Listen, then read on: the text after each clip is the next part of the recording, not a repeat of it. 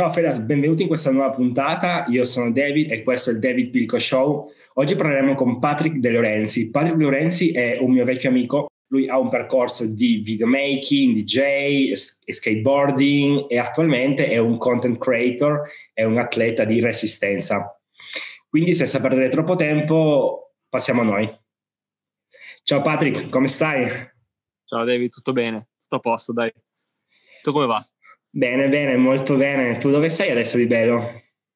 Allora, adesso sono nel sud del Portogallo, in un posto che si chiama Algarve, uh-huh. dove eh, fa ancora caldo. Sono sull'oceano, è molto bello e non ero mai stato. In realtà pensavo di stare un paio di settimane e siamo rimasti invece adesso è più di un mese che siamo qua perché è davvero, davvero figo. Ok, super interessante. Wow, comunque da un bel po' di tempo che ci conosciamo, penso quasi dieci anni ormai da, da quando si faceva skate a Torino. Ecco, quindi, sì, magari se puoi un po' raccontarci il tuo percorso, perché appunto, dato che, ehm, come, come detto prima, hai, hai, fatto skateboarding, poi hai fatto un po' di DJ, un po' di videomaking e adesso appunto stai facendo un altro percorso, quindi se magari puoi un po' raccontarci de, del tuo percorso.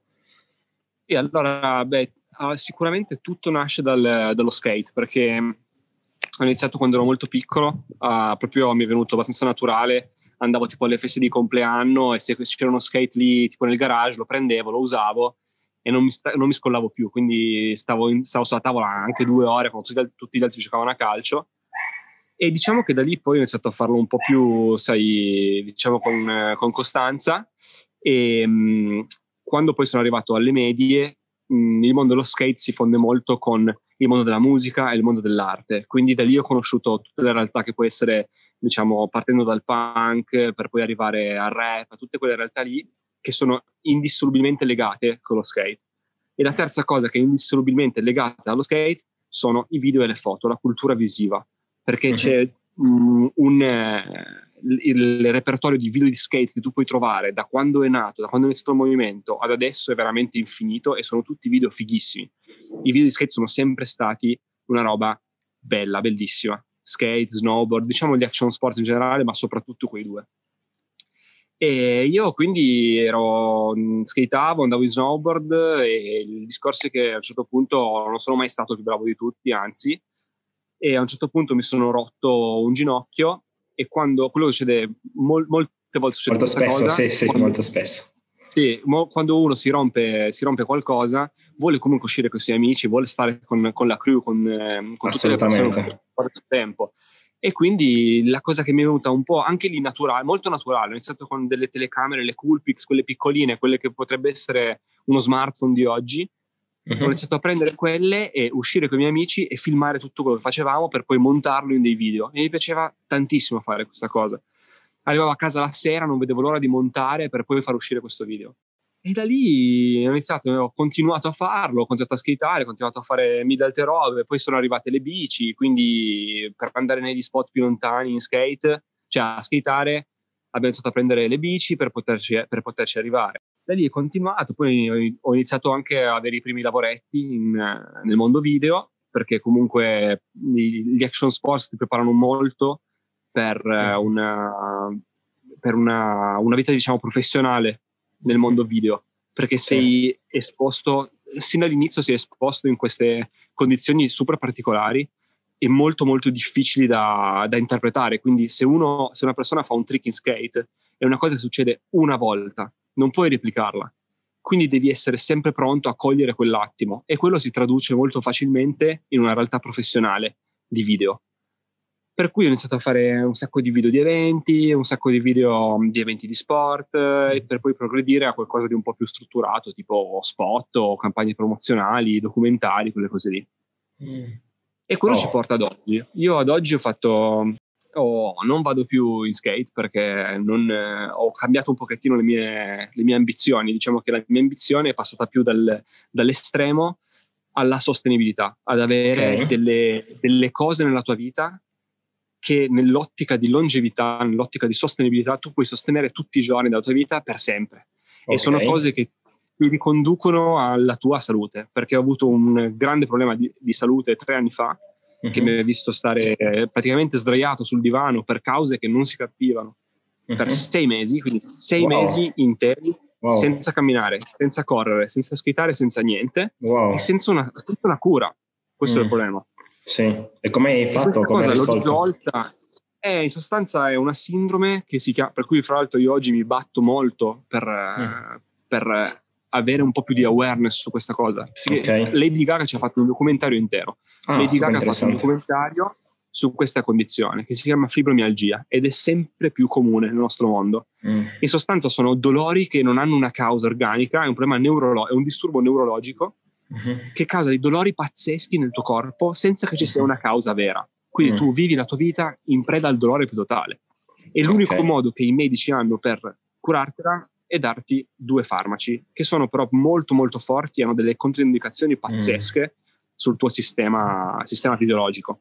Ok. Questa cosa io tramite un sacco di esperimenti, un sacco di, di, di, prove, sono riuscito a risolverla e ad oggi sono una delle poche persone che conosco che ha questa cosa, che non prende nessun tipo di farmaco.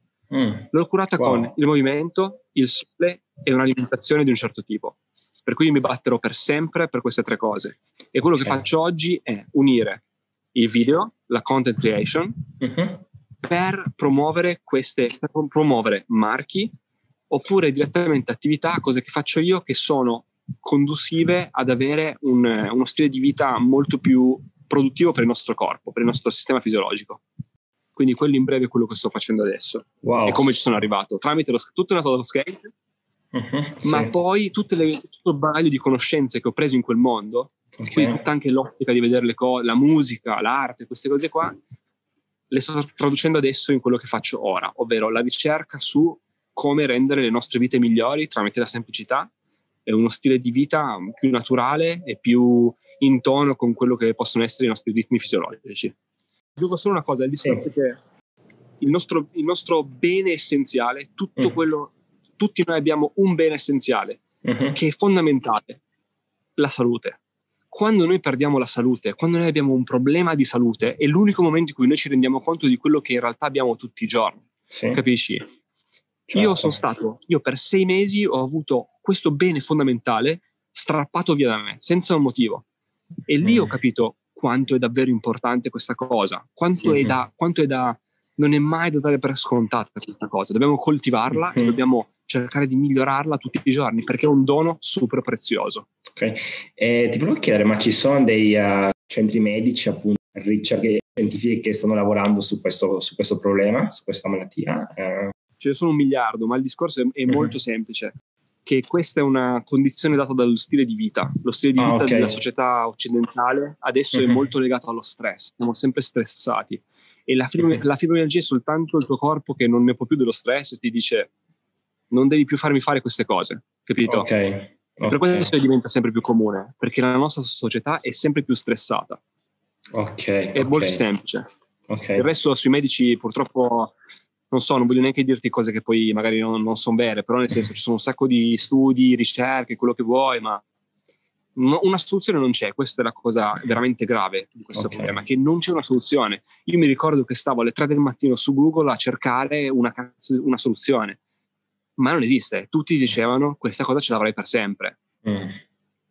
Okay. Al che mi sono incapolito, ho dovuto trovare un modo. Certo, mi ricordo che tu vai e fai tutto quello che devi fare no, pur di raggiungere i tuoi sì. obiettivi, mi ricordo, mi ricordo. Ma infatti magari può raccontarci la tua giornata tipo, ecco, come adesso. Allora, io mm, non, quello che faccio non è non l'ho inventato io, ma mm. io ho cercato un sacco di appunto persone che avevano fatto dei percorsi simili prima di me. Uh-huh. E, e, le cose più importanti sono il sonno, avere un sonno mm. ristoratore, okay. per cui io dorm- cerco di dormire il più che posso e sì. di svegliarmi senza sveglia. Il che è una cosa davvero, secondo me, da provare, ovvero tu, tu dovessi svegliarti fisiologicamente senza sveglia e senza caffè. In quel momento lì il tuo corpo è pronto per affrontare la giornata. Se ti svegli con la sveglia, uh-huh. il tuo corpo è stanco, sta, sta ancora recuperando.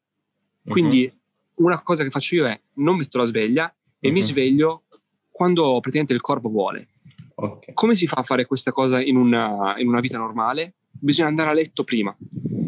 Perché se tu vai a letto prima, ti sveglierai, ti sveglierai senza sveglia, anche prima della sveglia. Quindi quella è la prima cosa. Mi sveglio senza sveglia, in genere all'alba. Lascio le persiane aperte, quindi uh-huh. quando entra la prima luce mi sveglio naturalmente con, eh, con il ritmo della natura. Okay. Questa cosa è anche insomma, importante perché d'estate e d'inverno cambia. E infatti, C'è meno luce funziona, infatti. Esatto, perché d'inverno fa più freddo, le giornate sono più, più difficili da sostenere, quindi dobbiamo dormire di più, c'è più buio uh-huh.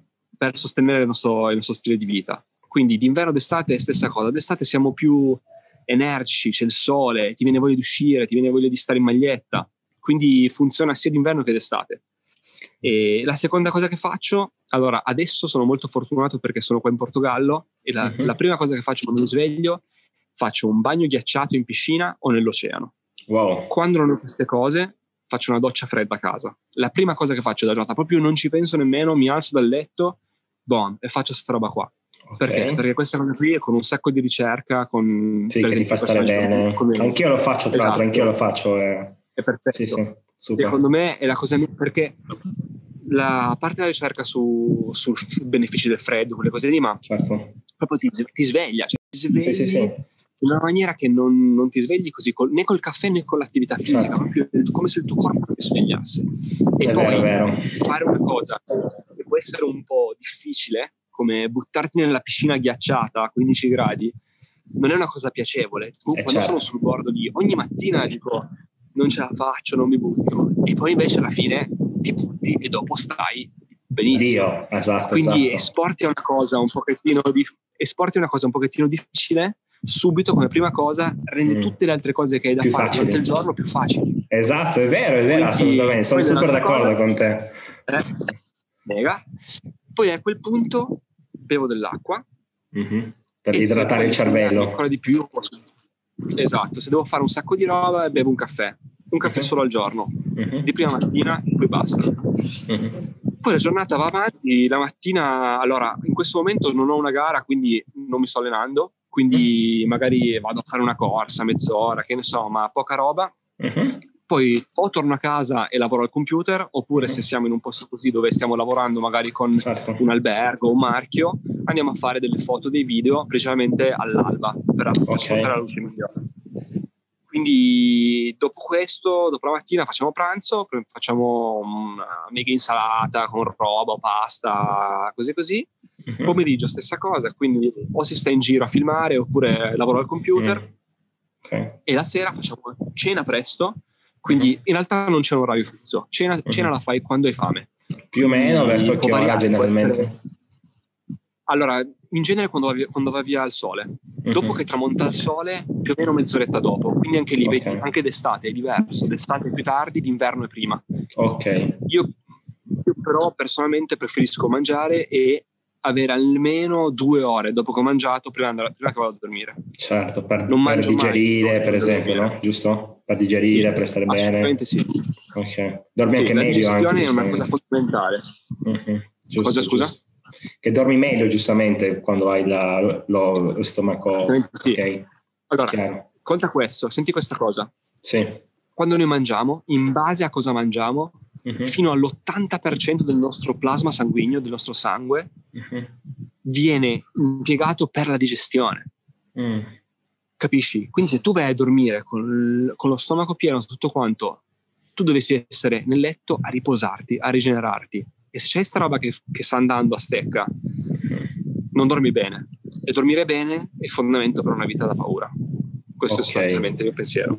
Che libro potrei consigliarci appunto, secondo te?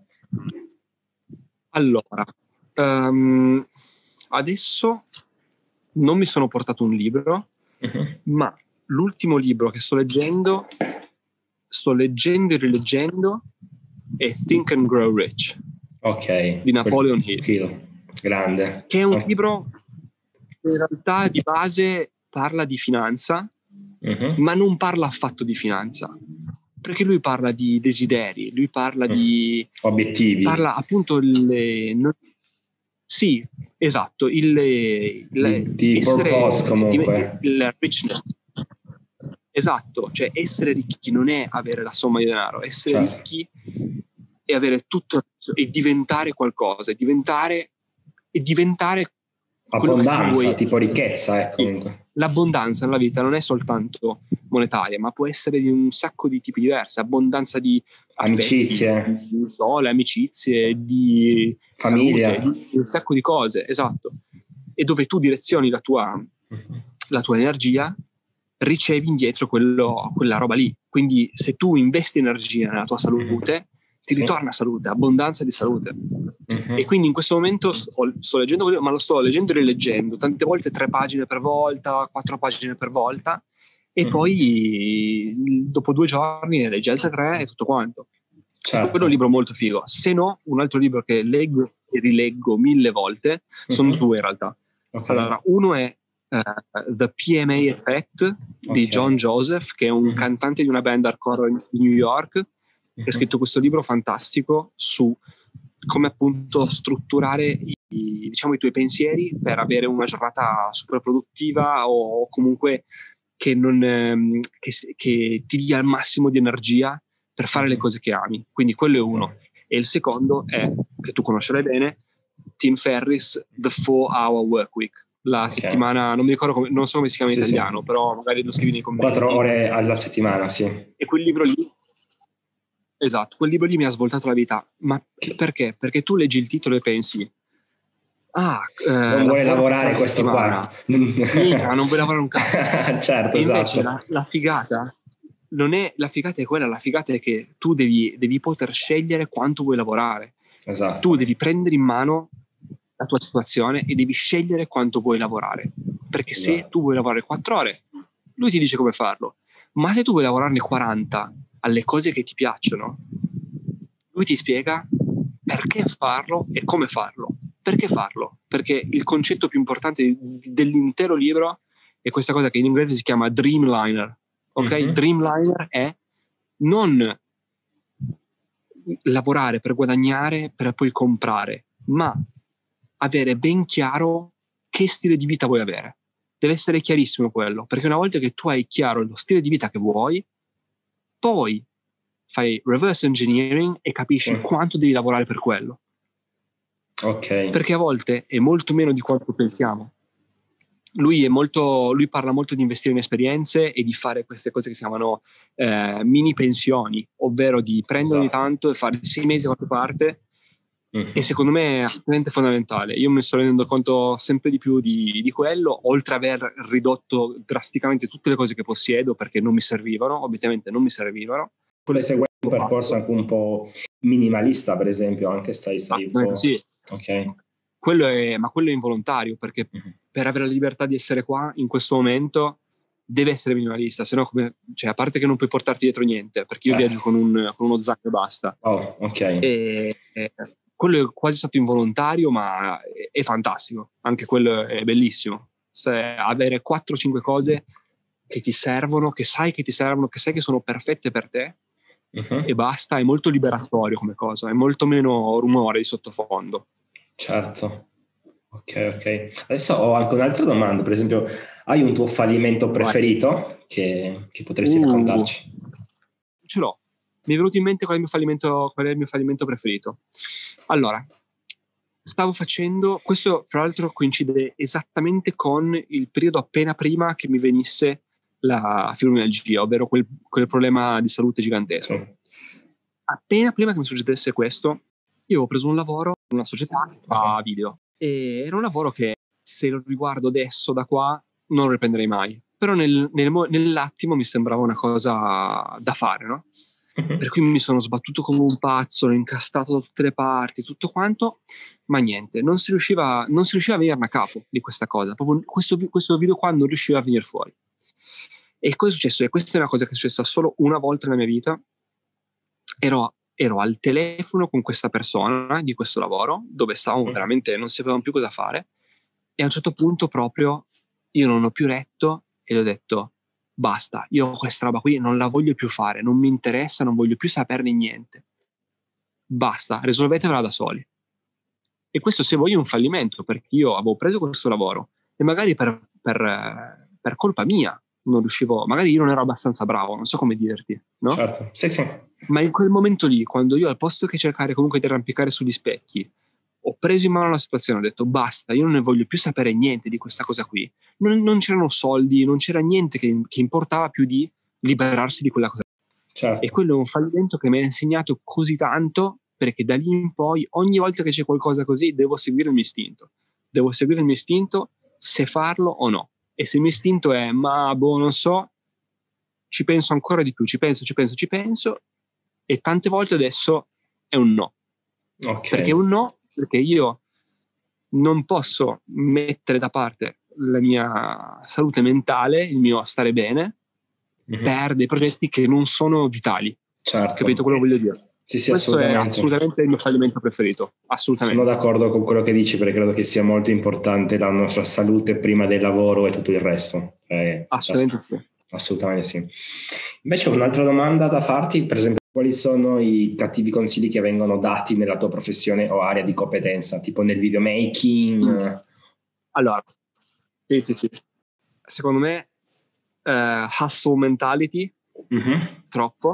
Quindi tipo la Gary V, diciamo. Lavora, non va bene quello, okay. perché non è sostenibile. Fai un mese, e questo, lo, questo l'ho scoperto su di me, eh, cioè non è che... Mm-hmm.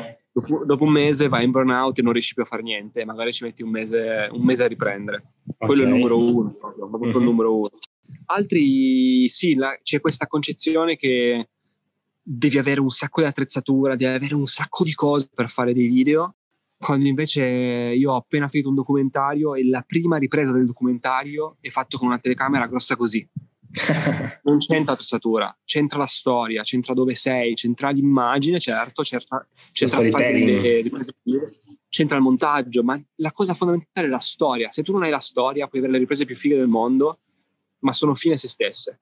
Quindi serve una storia da raccontare. Esatto, esatto.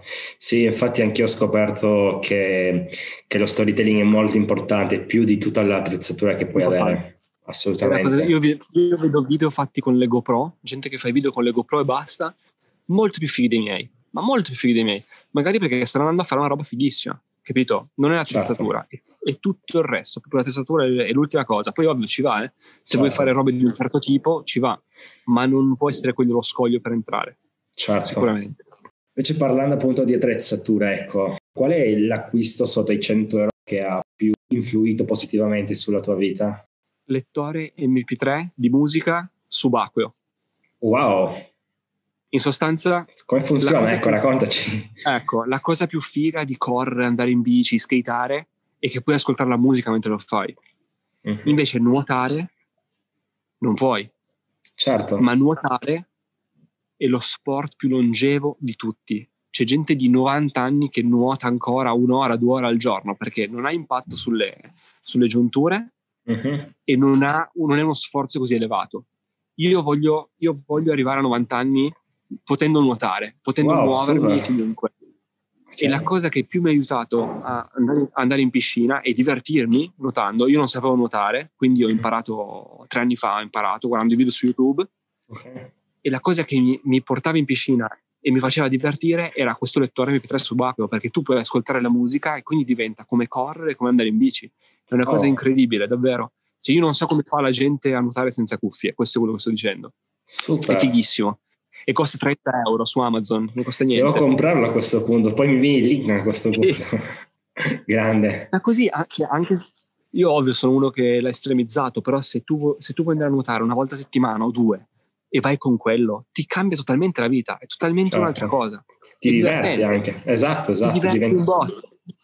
Puoi ascoltarti anche i podcast, puoi ascoltarti di tutto e questa è la figata. Quindi ogni okay. persona che mi dice cosa devo comprare per nuotare, gli dico devi comprarti questo, perché con questo vai in piscina. Se non vai in piscina, se non c'è voglia di andare in piscina, non, non imparerai mai a nuotare. Grazie. Adesso ho un'altra domanda. Ecco, eh, negli ultimi cinque anni a cosa hai imparato a dire di no? Ecco, magari distrazioni, inviti, feste, non lo so cosa. Agli oggetti. Okay. Non compro più nulla, non compro più nulla che non mi sia assolutamente essenziale. Perché ogni cosa che non ti è essenziale quando sei in viaggio è un peso sulle tue spalle che non serve. E quando lo fai un giorno, due giorni, un mese, okay. quel peso lì, anche se sono 100 grammi, non lo vuoi più avere. Giusto. Gli oggetti sono la cosa, proprio, sono la cosa a cui ho imparato a dire di no non mi serve. Ok, sono d'accordo con te su questo fatto perché io dall'anno scorso che sto cercando anch'io di vivere un po' una vita più minimalista, giustamente non in modo estremo, però comunque avendo comunque le cose più essenziali, quindi sia per lavoro sia anche di vita, anche abbigliamento, quindi sono d'accordo. Invece, questa è un'altra domanda che è interessante, invece quando ti senti appunto alcune volte sopraffatto ecco, o fuori forma o hai temporaneamente perso la concentrazione, cosa fai? Eh, in genere faccio mh, qualche movimento, movimento, uh-huh. mh, cinque flessioni, qualunque uh-huh. roba, soltanto uh-huh. per muovere il corpo e sì. svegliarti un attimo. Okay. Perché tante volte quando siamo sopraffatti siamo seduti, siamo stressati e se tu muovi il tuo corpo, se tu fai circolare il sangue, fisiologicamente investi l'energia in quello e la stacchi dallo stress. Ok, ok. Produci un po' di endorfine, tutto quanto. Quella è la cosa che faccio subito subito subito proprio. Ok, invece prima parlavamo di cibo, no? Quindi che appunto adesso stai seguendo una dieta vegetariana, no? Scusa, vegana, vegana. Sì. Quindi un sì. po' magari se puoi un po' raccontarci appunto come funziona, come sei entrato, che consigli appunto tu potresti dare a una persona che vuole appunto intraprendere questo percorso, sempre in quello che stai facendo tu. Chiaro. Allora, ehm, sì, in realtà ho iniziato appunto quando ho avuto quel problema di salute perché una delle soluzioni è stata quella ho eliminato, in sostanza i cibi possono essere, um, possono essere facili da, digeri- da digerire o difficili da digerire. Okay. E se noi prediligiamo i cibi facili da digerire, il nostro corpo ha più energia da investire in altro, quindi okay. appunto nel recupero, nel riparare cose o comunque si sforza meno. Uh-huh. E quindi i cibi, i cibi, più facili da digerire sono la frutta, i carboidrati integrali e i carboidrati semplici. Ok io arrivavo appunto da sei mesi in cui stavo super male, ho fatto questa cosa, anzi più di sei mesi, in totale è stato un anno male, un anno intero male, ok? Uh-huh. Con, sì. Provando 2000 cure, provando 2000 robe e non funzionava niente. Cosa è successo? Ho switchato l'alimentazione e dopo tre settimane stavo meglio e quella è una wow. cosa fondamentale nel mio recupero. In solo tre settimane ero riuscito a riparare cose che magari erano anni che andavano avanti, no? Uh-huh, sì. Al che ho continuato a seguirla, ma la seguo ogni singolo giorno, cioè io sento i benefici proprio in maniera molto potente e incoraggio chiunque abbia, ma non solo dei premi, anche chi vuole avere una performance più elevata nella loro vita. Uh-huh. Secondo me il primo passo è quello, ottimizzare uh-huh. cosa mangi. Perché se tu mangi cibi giusti, ma tutti te lo diranno questo, tutte le persone che hanno avuto delle esperienze così o che cercano di dare il massimo ogni giorno, ti diranno che cosa mangi direttamente influenza come stai durante il giorno. Uh-huh. Anche quando mangi direttamente influenza cosa senti durante il giorno, cosa riesci a fare e come fai a massimizzare il tuo output uh-huh. con cibi giusti. Io sì. ti, dico, te ne dico tre: grano saraceno, uh-huh. frutta e pasta integrale. Questi tre, secondo me, sono i cibi essenziali con cui noi potremo vivere per sempre uh-huh. dando al nostro corpo tutti i nutrienti, ma senza affaticarlo, senza sovraccaricarlo di richieste energetiche solo per digerire il cibo. Quindi io la seguo tuttora e se vai a vedere soprattutto negli sport di, di endurance, quindi Ironman, ultramaratone, questo, tutto questo mondo qua dove sono io adesso, sì. c'è tanta gente che lo fa. Perché? Perché il recupero è talmente più veloce rispetto a una dieta normale. Mm-hmm, perché? Sì. Perché il tuo corpo meno energia usa per digerire, più energia usa per recuperare.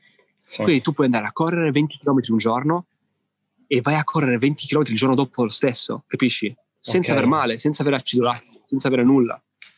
Uh-huh. E quindi sì, secondo me un consiglio che darei a chiunque vuole provare è non vederlo come restrizione, perché non è vero, puoi mangiare così tante cose, così tante cose varie e che sono naturali, sono, uh-huh. ci invogliano mangiarle, non hanno bisogno di essere così speziate come per esempio la carne o essere processate come il formaggio. Il formaggio richiede un sacco di tempo per essere prodotto. Pensa invece a un frutto, un frutto cresce certo. in natura, l'uomo non deve neanche coltivarlo, cioè se tu hai un albero da frutta, ogni anno ti dà frutta, uh-huh. è dolce, pensaci, quando tu prendi in mano il frutto, quando lo annusi, il frutto è buono, cioè ha un odore buono, ha un sapore buono, è dolce. Perché è dolce? Perché vuole essere mangiato, capisci? Mm. Quindi un'alimentazione più possibile naturale uh-huh. e cercare soprattutto di ascoltare il nostro corpo e dargli l'energia che ci serve, uh perché in questa società siamo molto condizionati da quello che ci viene scritto sui pacchetti e sui pacchetti se tu vai a leggere il fabbisogno energetico di un, di un umano c'è scritto sempre 2000 calorie, ma 2000 calorie come fanno a essere uguali per una persona alta 1,60 m e uno alto 2 metri? È mm. impossibile. Ogni, ogni organismo ha, suoi, ha le sue necessità e quindi sta a noi capire quali sono, non seguire quelle guide così, perché le guide non possono essere matematiche per ogni certo. persona. Capisci? Sono d'accordo. E io penso che i cibi naturali, ovvero qualunque cosa che non è in un pacchetto, mm. siano la cosa migliore per noi. Ok. Adesso invece ho una domanda magari che in realtà è per me, che, che se, se, tu appunto hai qualche domanda che vorresti farmi, ecco così per... Um... Eh, dove ti vedi fra cinque anni? Domanda impossibile. Perché... Bella domanda, bella domanda. Giustamente con, con il Covid, giustamente adesso non possiamo neanche... Però uh, tra cinque anni comunque penso di continuare con i miei contenuti digitali, quindi sia su uh, YouTube che anche con, con il podcast e, e, ehm, e, comunque cercherò anche di lavorare sempre nel mondo startup. Sì, quindi così. Sa. Sì, sì. Grazie, quindi grazie. Ah, ultima domanda invece, ecco, dove possiamo seguirti sul web, uh, Patrick? Ah, ok, sì. Allora, um, ogni, per cose di tutti i giorni, Instagram, Patrick De Lorenzi. Lì posto okay. roba tutti i giorni, posto foto, video, un po' di tutto. Mm. Poi ho aperto il canale YouTube pochissimo tempo fa, dopo... Esatto. sono stato un idiota, dovevo aprirlo due anni fa, invece l'ho aperto adesso vabbè. YouTube è fighissimo perché su YouTube posso mettere roba più lunga, posso spiegare esatto. di più le cose e posso, par- posso, creare appunto delle storie, anche fosse su una mia giornata. Perché il tuo brand anche puoi creare di più ancora, perché giustamente esatto. YouTube ti, cioè, te lo spande, ecco. Esatto, hai, hai, puoi, puoi, avere tutto il tempo che vuoi ed è fighissimo. Se hai contenuti da metterci, se hai storie da raccontare, è fighissimo. Quindi YouTube, Patrick Lorenzi YouTube e, mm-hmm. e basta. Quelli sono, quelli sono i posti dove vedere la roba che sto producendo adesso. Ok, grazie Patrick e ci vediamo alla prossima a questo punto. Dai, ciao David.